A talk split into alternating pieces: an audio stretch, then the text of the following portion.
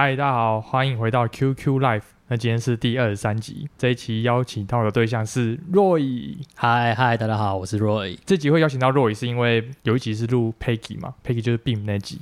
嗯，然后 Peggy 录完那集之后，他就是非常热情，他这个人就是一个 非常热情的人，他一直疯狂帮我找新的来宾，所以。就找到了 Roy，他就跟我说：“诶，有一个学弟很优秀，他叫我一定要来找他。”然后他因为他说若以他现在做风电的嘛，在土木业来说，风电是台湾一个很大的饼啊，所以我们今天想说可以来找若以。聊聊看风电这一块，就来讲讲风电啦，跟大家多认识一个平台，对，很重要。因为花开始也有人跟我说，他想要听听看风电这一块的东西。哦，OK OK，听你讲看，OK。因为我陆续有一些同学，他也进来风电产业了，土木系的同学，所以我觉得有一些土木人想往风电走，也是也是呃大有可为的啦。所以我觉得大有可为，对对，我觉得大家也可以考虑一下，就是以后、哦、以后做土木出来，不一定只能做设计或营造。嗯，风力发电也可以考虑一下这样子。嗯，那我们先请 Roy 大概讲一下自己的学经历。呃，OK OK，好，就是我也是台大土木的，然后我硕士班也在土木系念结构组。那我那时候是做钢构的的 BRB 的的研究。那毕业之后一样是充满抱负的跑去这个结构设计顾问公司。嗯，所以我就跟 Peggy 认识，但但我们其实没有工作重叠到了。然后我们就都在、嗯、呃做结构设计。我做结构设计做了一年之后，我对结构设计比较失去了兴趣。对，所以我那时候就就积极的找别的工作。哦。那后来就发现有这个再生能源这一块。然后台湾那时候二零一八年准备要开始发展离岸风电。嗯。然后我就问我的公司结构设计顾问公司，呃，要不要？呃，他算是工程顾问公司啊。我就问他，哎，我们要不要也做一些能源相关的？顾问服务业，你说 Arup 吗？Arup，对对对，嗯、我然后因为 Arup 其实有在接一些能源顾问的业务，那我得到的老板的答案是说，哎，那些能源的业务都是由香港办公室去做，我们台北办公室不会去做任何这些东西。哦，那我就说好吧，那那我的志就不在这了，因为我想要做再生能源的东西，哦，所以我就离开了。然后刚好那时候我的现在的公司麦格里有在找毕业生，嗯。呃，所以我就去投这个毕业生计划，那也顺利的甄选上了，那就在四年前加入了现在的公司，欸、就一路做离岸风电到现在。你去麦格里除了是因为你想要做能源相关的问题，他薪水也会高很多吗？没，嗯、呃，我不敢说高很多，但是有比结构顾问业高，所以、哦、所以我就会离开。其实我那时候会离开的原因，也是因为我觉得至少结构设计产业，我觉得它薪水没有什么呃成长的幅度。所以我才会有点担心这个这个产业的未来。就是我本来以为我的兴趣可以支撑支撑我下去，但结果我的兴趣就在很多次的加班加太晚的时候就被磨光了。所以我那时候就看到一个同事，他大概年资大我十年，但他他的薪水只多我一万块。嗯，那我就很沮丧，我就觉得，哎，这个产业的薪资成长幅度好像有点少。嗯，就是如果我在那边埋头苦干了十年，那呃，十年后我出去，大家都叫我技师、技师、技师，但我薪水只有比我现在多一万块，我会过得开心吗？我就问了自己这个问题，那我觉得好像不会。然后那时候又看到就是社会新闻嘛，说什么哦，电资学院毕业新鲜人年薪百万，什么有的没的，所以就萌生了想要离开的念头了。那刚好二零一八年是台湾的风电元年嘛，就是离岸风电元年。刚开始要要做，那陆陆续续有几家外商来台湾，就是开始插旗，开始准备做。嗯，那那时候有两家外商有找毕业生计划，那我两家其实都有去申请，嗯、然后也也经历了他们的面试。我觉得他们的面试很有趣，跟台湾的本土商的面试差蛮多的。就是我那时候刚毕业，在找第一份结构设计的工作，我面试了应该有十间公司有，嗯，就是。真正有跟我聊深的大概只有两间公司吧，其他家公司就是说，哎、欸，你的学校是台大哦，好，你明天可以来上班了。就是，所以我觉得他们根本不重视我这个人会不会东西，他们只是看我学历而已。哦，那大概只有两家是真的想要了解我这个人啊，我这个人学习状况怎么样？哦，对吧？我在风力发电产业这边，他们外商就是他们不太看你学经历，他们主要都想问你说，你为什么想来？他们想了解你这个人，他会问你说：“哎，你你的休闲娱乐是什么？你你怎么处理事情的？”嗯、然后他他对于你说：“哦，你大学修过什么课？你你有什么专业技能？”他们没这么 care，他们比较 care 的是你的学习态度跟你的语言沟通能力。嗯，所以我那时候去面试这两家外商的时候，我就觉得说：“哇，就是。”哎，这个产业好新鲜哦！这个产业不是像我之前面试那些公司，就是就是看我的学历就要我了。Oh. 他们是真的有关心我这一个人的，所以我对离岸风电的印象很好。然后后来我也很顺利的面试这两家毕业生计划都有上。哎，那你可以介绍一下你现在在麦格里就是风电的开发商吗？对，那你工作内容大概会是什么？到风电之后的的的工作内容差很多，因为我以前在做结构设计，我每天上班第一件事情就是开 ETABS。或是或是或是 开 Excel，就是对，但没有。现在来这边，而且而且以前 etaps 还要抢 license 什么东西的，嗯，或是开 AutoCAD 的啦。那现在完全没有，现在都是开 Outlook，就是整天上班都是开 Outlook，就是哦，寄信来寄信去而已。然后有时候会开 Excel，然后开 PowerPoint 要做简报，跟内部或是对长官去做简报，嗯。主要都是 email 的沟通，我要协调什么事情，我要请某个厂商做什么事情，嗯、然后 A 厂商跟 B 厂商之间的沟通，变成做专案管理的角色多很多。我不，我不会再下去做任何的结构设计。哦，在开发商的角色比较像是我会 review 设计结果，我会请哦某某设计公司帮我设计东西，嗯、然后我来 review 结果啊、呃，结果 OK 的话，我就把它拿给制造商去制造，对吧？嗯，就是开发商的角色比较像。呃，土木建筑产业的建设公司，呃，建筑业你就是要找建筑师。那我们离岸风电开发就是一样要找 designer，一样要找设计师。嗯，那所以我就要有人来帮我规划我的风力发电机要用哪一个厂牌的，要用多大只的。嗯，然后我插在海上，我还要先放一个水下基础，然后水下基础要有设计者。那这些设计者其实就像是世熙啊、中心他们这些结构设计的人，嗯，所以他们就要去设计我的水下基础要用。呃，三只脚的还是四只脚的，还是用单装的，嗯、就很像我们打基础一样啊。嗯、设计完之后，还有海缆的部分，你海缆要用哪一种材质？你要用铜导体还是要用铝导体？就是，嗯、然后你的呃海缆的粗细要多粗？那你要一条线还是两条线？你要交流电还是直流电？你要不要有海上变电站？还是你直接一条海缆拉到陆上变电站就好了？因为如果你距离岸边很远的话，你要在海上有一个海上变电站。你先把它生成高压电，高压电从远洋把它传到陆地上，那个耗损比较少。对对，那、嗯啊、如果你的岸场其实就在海边没多远的话，你就不用陆，你就不用海上变电站，你就直接拉到陆地上就好了。哦。然后，所以你要设计，你需不需要海上变电站？嗯。那你陆路上变电站，你可能就跟就跟台电的变电站一样的一些设计水准。嗯。然后你最后接到你台电的变电站，所以我们也要找、嗯、找设计者。那这些设计者可能是同一家，可能是不同家。就是设计风机的，就是设计风机；设计变电站的，就设计变电站。嗯，设计完之后呢，接下来就像找营造厂一样啦。台湾的通常营造厂都是连工带料啦，就是对我反正我就这个案多少钱，然后你就帮我盖出来就好了。嗯，但离岸风电可能因为界面太多吧，案子太大了，有些会是施工厂商跟供货厂商是不一样的。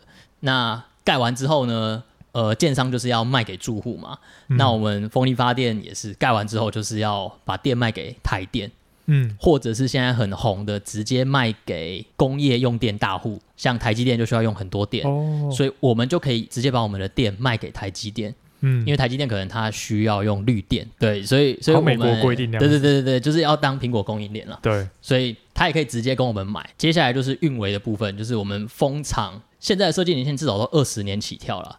其实就很像火力发电厂跟核能发电厂一样，都需要运维，就是那一些驻场人员，就是要在那边每天看机组有没有过热，或是有没有哪里需要去检修哦、呃，可能三年一小检，五年一大检这种东西。嗯整整个专案其实就跟我觉得跟建筑物的的的销售，就是跟建商我觉得也很像了，嗯，所以我我觉得是很很不一样的体验。以前就是小螺丝钉，那现在就是看大局，那什么东西漏掉的你都要你都要自己决定。就是以前可以说我我是管好我自己的部分就好了，我接到这个要求，我就要 deadline 前把东西交出去就好了。但现在这个不太一样，现在在在业主方就会。什么东西都要顾，因为 deadline 没有出来，嗯、我整到的是我自己，就是就是我没办法把把它就是哦推给别人这样子，嗯、所以我觉得很不一样。哎、欸，我突然想到一个题外的问题，因为之前会有人问说，台风来之后那个风机不是会会不会会转爆？那、呃、我听过有些人说，他会把那个风机的那个释放掉，是不是？哎、欸、哎、欸，不是释放，那个、是是锁死。哦，会锁死。对对对，就是你的风速大于五 m 除以 s，就是每秒五公尺的话，大概就会开始转了。嗯。然后通常是风越快，它的发电效率越好。嗯。那大概到十二公尺每秒会是满发的状态，就是效率最好的状态。哦。然后到三十二十二十五三十之后就没有办法了，就是它就会强制关机。啊？就它可能到二十五，因为它。它再转再快，它就会坏掉，就是它就会飞起来，就就是它就会像卡通那样，就是它就会它就会整个飞走这样子。哦，所以当真的台风来的时候，它转太快的时候，它就会减速，然后把它锁起来，就不动了。哦，对。然后现在的风机很聪明，就是它可以转弯，就是它那个它那个叶片是可以转的，就是它可以朝向风向跟远离风向。哦，好。然后除此之外，它的叶片也可以。呃，叶片也可以旋转，它可以让它的吃风的面积变大，跟吃风的面积变小。哦，所以当真的台风来的时候，它第一个它就把它锁死，先不转。哦，然后不转之后，它再把叶片把它调到就是受风面积很小的那个那个那个角度。它它是会自动弄的吗？欸，还是要人为控制？人为控制，人为控制，控制就是但是都是远端的啦，应该也可以自动控制，反正它都是电子讯号去控制而已，就不用、哦、不用说人去那边什么转什么转什么螺丝什么不不不，就是电子控制而已。哦，嗯。你刚说飞起来是真的会飞起来？呃，是没有啦，就是它会坏掉，就是那个齿轮会被转到过热，然后就坏掉这样子。所以基本上不会，就台风来也不用怕，它就是会有那个机制，对它不会坏。我我没有我没有听过是放松让它自动转的，我听到的都是就是锁住让它让它不要转动。所以放松应该是一个网络的谣言，就是对，或者是其他种风车吧，我不知道。哎，那变电站会它是个多大的范围啊？多大的范围哦？就它是一个，我不知道，可能大概三十乘三十，三十乘三十，对，差不多三十乘三十，有点像那种钻油井的那种，欸、对，它其实就是一个钻油平台，它、哦、它长得就像一个钻油平台，然后只是它的上面是放三十乘三十乘三十的的一个建筑物啦，哦、嗯，它那个就是变电站本身。这样是不是要考虑说，比如说海浪太大的时候，不会把它淹过去？对啊，所以不能做太低。哦，嗯、好酷哦！它之后会有人在那里哦，变电站，海上变电站。呃，还是会自动化。目前看到的都是有人的，但是有新有厂商提出新的技术，是未来的海上变电站是可以不用配置人力的，嗯，就直接所有东西都远端。哦，所以要定期的有船去海上变电站，就是补给物资跟就是轮班人员这样子。哦、呃，嗯、哦，哎，那你刚说你们设计完嘛，然后会找厂商来做，那那些厂商是他们会来联络你们，还是你们也去各家厂商？我们要去市场询价，嗯、就是有点像你在找营造厂的时候，你要怎么找？就是有可能是营造厂来找你，也有可能是你要主动去找营造厂，因为可能来找你的都是一些不是这么有能力的营造厂。那可能呃一些名声好的有能力的营造厂又太贵了。哦。但你为了希望让工程工工程可以如如期如职的完工，你会去找他们。嗯、所以那些安装厂商，就是施工厂商，我们也会去，就去找他们。那其实离岸风电这边可以找到厂商也不多啦，大概十家以内啦。因为做海事工程的厂商蛮蛮不多的。嗯，首先你要有船，而且你要有很很大很大的安装船、施工船了。嗯，台湾有这种东西吗？呃，国内厂商没有啦。哦，就是 真找国外的。对对，都找国外的，因为那些很多很多海事工程厂商都是从呃石油产业出来的，因为他们以前做那些大船就是为了要做专有平台。嗯，那是因为最近。专有平台的事业比较比较少了，因为嗯，整个整个全球的趋势就是要走走绿能化嘛，哦，所以那些船就是有点转型转来做这个离岸风电的安装施工。哦，所以说十家是全世界大概就十家在做，呃、差差不多差不多，应该说有海事工程船队的，可能差不多十家二十家而已。是施工方面就只能靠国外厂商啊，国内就没。目前目前是这样，没错。这好像听说什么台船，他们也好像有想要做。台船有预计要造一艘呃施工船，呃、嗯、很大艘，叫做翡翠翡翠轮，就是 Green Jade，反正它的英文名叫 Green Jade。嗯。那它好像是二零二四年还是二零二五年完工。哦。那它会是国内第一艘大型的施工船。哦。那那一艘应该就可以出去跟就是世界上的那些其他施工船就是竞争啦，嗯、因为它也是够大的船。它可以放呃风力发电机或是水下基础就可以把它运出去，运到定点之后，然后在海上把它吊起来，放到海床上，然后安装。哦、所以那一艘是够大，那其他国内厂商没办法，因为那个资本额太大了，你需要你需要花很多钱去盖那一艘船，然后你盖完之后还不知道有没有案子，有没有办法让你回本。嗯，哎、嗯欸，那我想问就是。因为风电产业在台湾以金额来说算很大了，施作范围啊，或者是可能要需要的人力也很多。那你有没有知道说台湾营造业的人他们在风电产业可以做哪些方面的工作？船只施工啊，或者是哦、呃，海上的施工，我觉得是完全两回事的。因为海事工程，我觉得那个要就是船员，就你可能以前是跑货货船的、商船的，或是渔船的，嗯、那跟跟施工常常不太一样。因为什么海大河工啊，或是高科大吧，我记得有一些海事工程的、哦、的专业，哦，对，那他们出来很多都是去去当船员，嗯，那当船员就呃有办法参与就是海上的施工了。海上的施工其实也没有太太困难，就只是在船上做一些施工的动作而已啊，嗯，对啊，就是你要受一些训练，你才有办法出海，嗯、因为你至少要会海上求生，那些是你是你营建工地里面不需要的，你营建工地可能只需要一些简单的基本求生就好了，嗯。那拉海底电缆就是另外一回事，海底海底电缆就是海事工程了。那可能要平常我在接触码头工程、港湾工程的人，就是、欸、那其他营造业。海底电缆是怎么布设啊？海底电缆有应该说上岸段有两种方法。那一般的方法就是我有一艘铺缆船，就是铺缆船上面就是有一个大的圆盘，嗯、我就把把海缆就是转转转，就是存在那个大圆盘上面。嗯，那那个大圆盘就会就像你钓鱼一样，你就放线这样子，然后那个海缆就会沉沉沉沉到海床上面。那沉到海床上面之后呢，接下来就是要铺缆船。铺缆船就是，呃，它会有一有一台机器，就是有点像远端遥控的机器人。嗯，它就会在海床上面。嗯、那它就有有一把刀子，它其实就是一个机器手臂，它很像刀子，它是用水冲，它那把刀子就会划进海床。嗯，然后就很像摩西开红海一样，你就把海床画出一条沟，嗯，然后那个海缆就会自己沉进那条沟里面去。哦，然后你你画画完之后，你就往前走。那海缆往下沉之后，你就等它，就是呃，或者是你会再主动把把那些土再埋回来，就让它把它埋进去。嗯，所以你一开始就是先放到海床上，再用那个刀切开一条路，让那个海缆自己沉下去，沉下去之后再把它埋起来。哎，所以也不会有其他的保护了？呃，不会。哦，是哦，不会，但那个海缆本身就有保护了。哦，海缆外面本身就有它它它不是不是像 USB 线一样，它外面还有一层什么铠甲层。哦，那那个铠甲层就是就是就是所谓的保护了。可是如果你海底下是那种比较偏石头类型的地形怎么办？它也照照样直接放上去吗？石头的地形好像会用别的方式来铺，但还是还是要到海床底下啦。哦，你不能说是说让它裸露在外面，因为裸裸露在外面，你太容易不小心被勾到了。哎，我记得刚吃饭的时候，你有说你有登船的经验吗？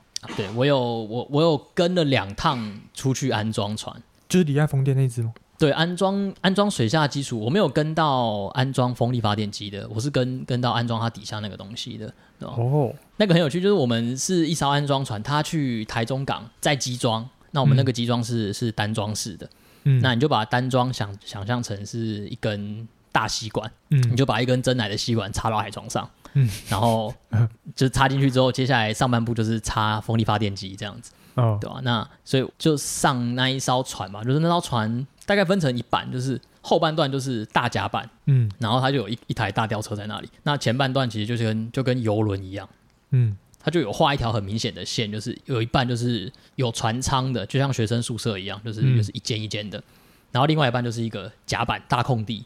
然后它上面就放很多很多货柜啊、工具啊、跟吊车，跟像我们我们要装的那个机装。我本来以为船上会很脏乱啊，但其实没有，它其实就像宿舍一样，就是最基本的设备都有。那艘船也很大，基本上你是感觉不到晃动的，哦，就是不像你去澎湖坐那种小船，就是几乎感受不到晃动的。嗯，嗯，我记得是台中港上船，然后他把机装从海岸边，从红岸边，然后吊到船上之后，然后就出海过去了。嗯、那出海过去之后，到定位之后下锚，然后接下来就开始呃用吊车把那个单桩把它吊起来，嗯，然后到定位之后就把它放下去，然后自重沉下去之后，接下来换成吊车吊锤子，然后锤子开始打桩。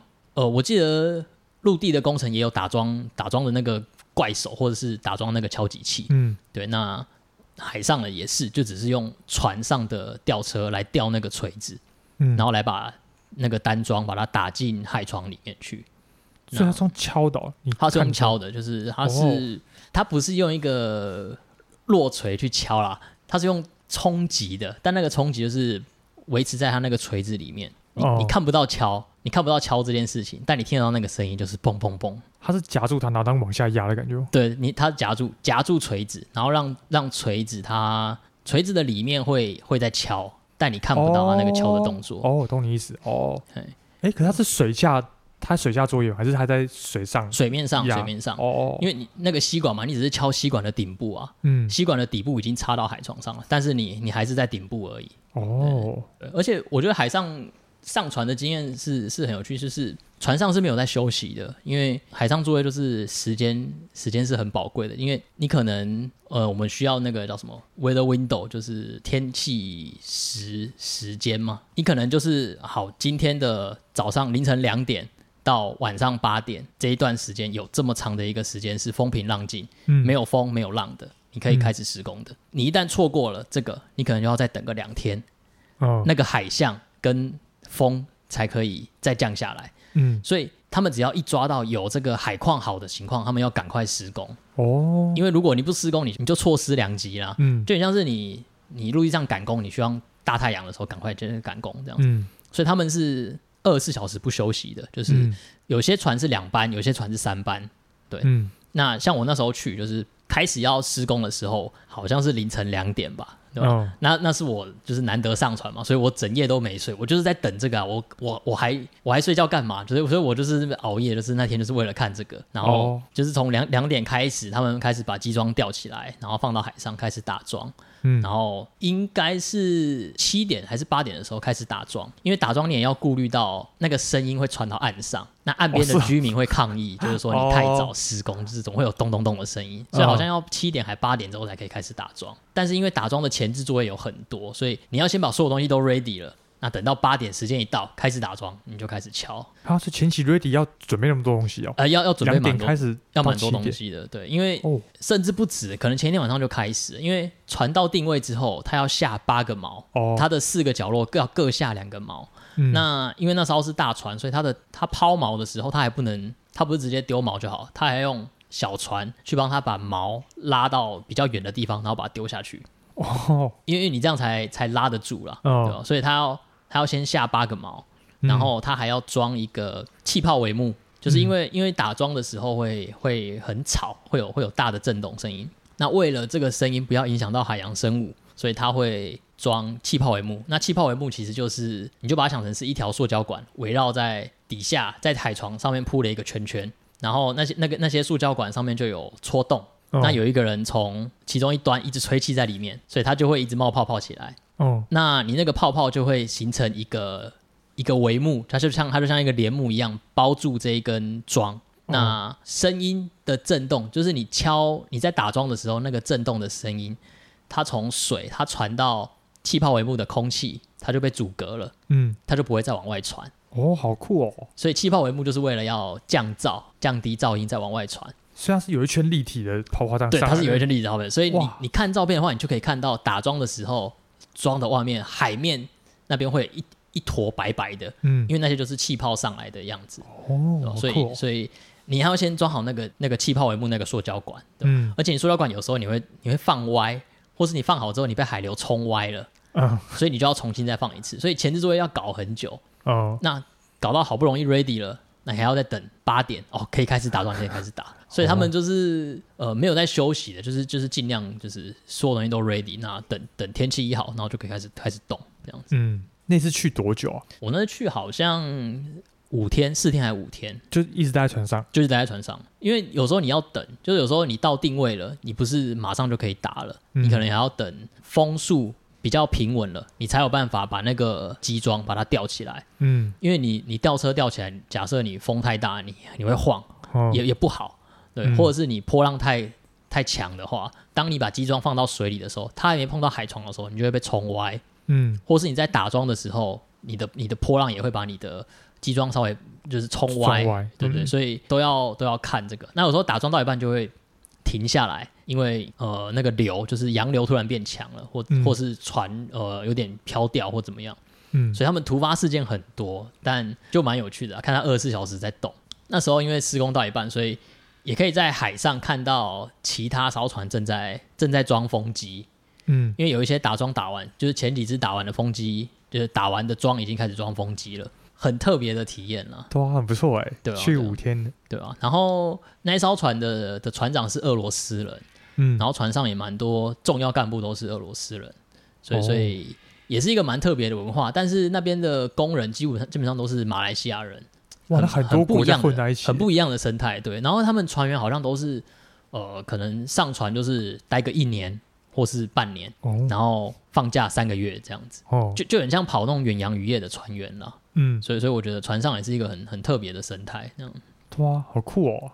俄罗斯，然后又马来西亚这样，然后那个船都超贵，就是身身为业主啦，如果你你因为天气的问题，你这艘船没办法出去，你要呃靠在港边休息一天，就是为了假设有台风来，你就不能出海嘛，嗯、你就要在那边等嘛，待命一天大概二十万欧元，就是超贵，所以。哦，就是离岸风电施工期其实很短，很有很快就可以做完了。哦，但是因为因为船超贵，所以希望它施工越快越完成越好。哇，二十万欧元呢？因为那个是超级超级大船，它不是是什么什么小渔船，它那个大概就是、哦、就是跟游轮是一样的船的，一样、哦、一样大小的船。哎，那我们来听风电小知识啊。哦，风电小知识，就就其实其实我一开始也没有那么懂啦，就是我先讲一个大家常。听到或看到的，好了，就是以前其实可能会听到什么哦，装置容量五吉瓦，嗯，然后什么一只风机有十四 mega 瓦是什么意思？哦，那 mega 瓦就是那个 mega 嘛，就是 就是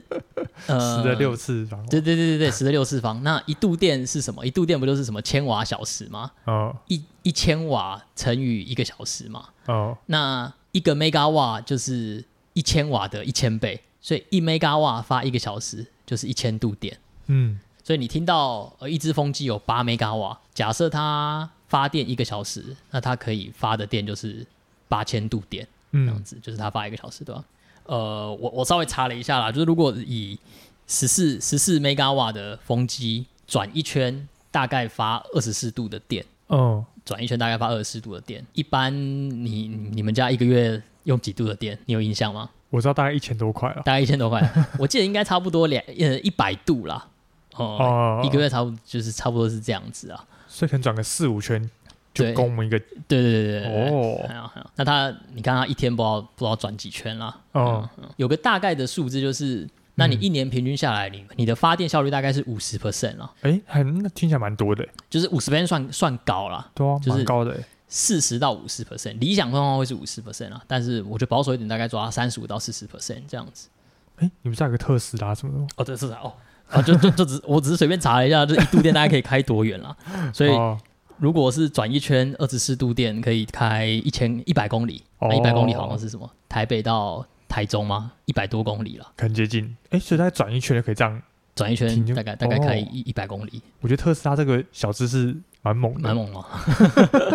至少听起来觉得哇，很酷哎！我是是没有在开电动车啊，可能开电动车也比较有感觉，就是一度电可以开多少公里这样。哎、欸，那你觉得就是你现在做风风电产业做起来啊，是不是未来学生要做这个，你会蛮推荐的？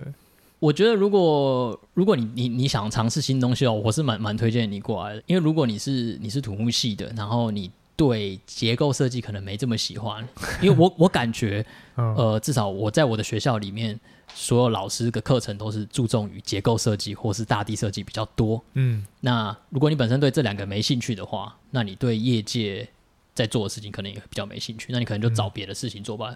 不管你去写程式或是开咖啡厅干嘛，反正就找你想做的事情。那如果你对风力发电有兴趣的话，呃，因为这是新产业。大家都不懂，所以大家容错率比较高。嗯，所以我觉得你你就可以来来试试啊。而且就我所知，它的薪资环境是是比传统的土木结构设计顾问是好一点的，哦哦、所以只要你的好一点吧，呃，对了，好好 好不好不少了，嗯，但有问题就是英英文英文要求很多，英文要求是非常非常高的，哦、因为你基本上所有的同事或是你的不管承包商或是你的呃上司都是会讲英文的人，嗯、英文是一个很大的的门槛了，就是、嗯、你没有英文，基本上你你有点进进不来了，哦、呃，所以你我觉得你英想进来，第一个英文一定要好，嗯。那英文英文好的话就，就就可以就可以进来试试看了啊！我觉得是很有趣、很新鲜。你看，像我现在做四年了，我居然还每天都在学新的东西，嗯，就是多有趣啊！我我觉得做结构设计，你你做四年，你可能 RC 跟完可能五个案子了吧，然后 然后刚够做了两个案子也有了，然后你还要做什么？就是可能都是你你会的东西了，对吧？你可能有一点难学新的东西哦。你们公司现在还会开缺吗？哦，我们公司不。不太会找新鲜人。哦，就我们公司比较会找的是有经验的人哦，哦。就是可能都要五年、十年经验以上的人，而且是就是离岸风电经验的人。哦、但我知道这整个产业都有在缺人，嗯，因为今年九月底之后会有台湾第三阶段的离岸风场招标，嗯，那应该是十一月、十二月的时候会放榜。嗯，那放榜那些有得标的，不管是开发商或是承包商或供应商，他们应该会有一批人力需求，就是他们会想要招新的人。得标的那些人，得标的那些人，你们公司也有投？我们公司也有投啊，对吧？所以最近都忙着备标，就忙着备标，对，没错，嘿，就是希望九月底就是送完标书之后，十二月可以顺利得标这样子。那你之后会不会组一个自己的 team 了？其实现在就有点事啊，就是现在就有自己的的 team 哦，你的 team 没有，就是水下基础部门啦。然后你是 team leader 吗？呃，有点像是。台湾这边跟呃供应商的的接口，就是我是窗口了哦，对吧？好猛哦！所以我我会去找那些承包商，就是问一下他们现在的生产线的进度怎么样啊？你们的产能怎么样啊？嗯、那你们制造上有没有什么困难啊？有没有什么是我们可以从设计端就去改善的啊？嗯，因为只有业主可以做这种事情啊。嗯，因为只只有业主才可以叫，就是建筑师，你要提早去问营造厂，你才知道从设计怎么改啊。哦，你不要设计的时候就画了一个。那种钢筋密到不行的那种营造厂绝对绑不出来的东西哦，对吧、啊？所以就是建筑师要花这种心啊，不然营造厂就是哦，都是图已经出来了，营造厂来营造厂来看到啊，都已经来不及了。嗯，哎呀，所以所以现在尽量做一些优化的事情啊。嗯，好好，那我们就跟观观众们、听众们说拜喽。好，好感谢大家收听。OK，、嗯、记得五星好评，五星订阅、按赞。哎、欸，你是第一个当宣传的，啊、好开心哦！